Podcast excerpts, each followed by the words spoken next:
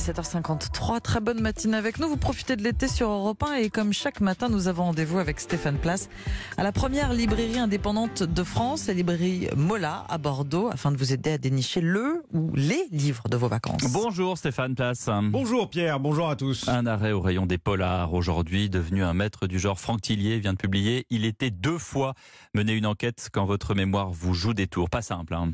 C'est dans une petite ville au cœur des montagnes que débute cette enquête, tout à fait particulière pour ce gendarme, puisque c'est sa propre fille de 17 ans qui a mystérieusement disparu. Et comprendre ce qui s'est passé devient naturellement le cauchemar obsessionnel de ce père qui vient de se réveiller dans une chambre d'hôtel où l'on conduit ses investigations. Problème, cet officier de gendarmerie découvre assez rapidement qu'il n'est pas en 2008, l'année de la disparition, mais bien en 2020. Et de ces 12 années, il n'a aucun souvenir. C'est le début de Il était deux fois polar qu'a beaucoup aimé Véronique Marot, libraire chez Mola. Gabriel Moscato va s'endormir dans la chambre que lui prête le propriétaire pour consulter le registre euh, du jour de la disparition de sa fille, parce que sa fille a travaillé dans cet hôtel, donc il pense qu'il aurait peut-être une piste avec les clients qui ont été là ce jour-là. Il s'endort et un bruit sourd euh, contre la vitre va le réveiller.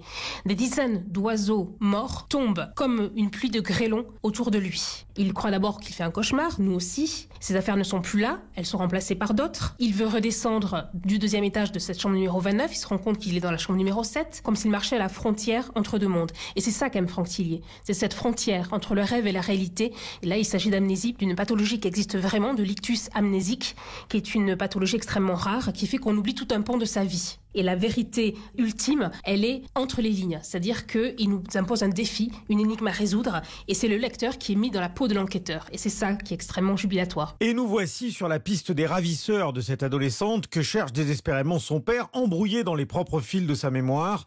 Personnage surgit tout droit de la fertile imagination de Franck Tillier. C'est l'histoire d'un père qui va tout faire pour retrouver sa fille, mais aussi un gendarme, c'est-à-dire qu'il est à la fois le père et l'enquêteur, ce qui n'est pas toujours évident à gérer, hein, et de se dire dire comment quelqu'un peut, en 2008, s'endormir à un endroit et se réveiller au même endroit 12 ans après. Je voulais démarrer comme ça parce que je trouvais ça tellement extraordinaire. Ça va s'expliquer par un type d'amnésie très particulier, l'écoulement du temps. Moi, j'ai toujours été effrayé en me disant, mais les personnes qui n'ont plus aucun souvenir, ben, est-ce qu'elles existent encore finalement, puisqu'elles ne savent plus d'où elles viennent, elles ne savent plus quelles sont, est-ce qu'elles ont vécu? Alors oui, j'ai déjà écrit sur la, mémoire. La mémoire fantôme, c'était une amnésie. On retrouve ces thèmes-là dans mes livres. On peut traiter des sujets qui nous obsèdent, mais de manière à chaque fois euh, différente. Une bonne part de l'intrigue se déroule dans cette commune de Savoie, cernée par les parois rocheuses. Bref, un cadre oppressant, brumeux, humide et qui accentue la tension, la noirceur de ce récit qu'on ne lâche pas. Un bon écrin pour un polar. Merci Stéphane Place tous les matins. Un nouveau livre à 7h50.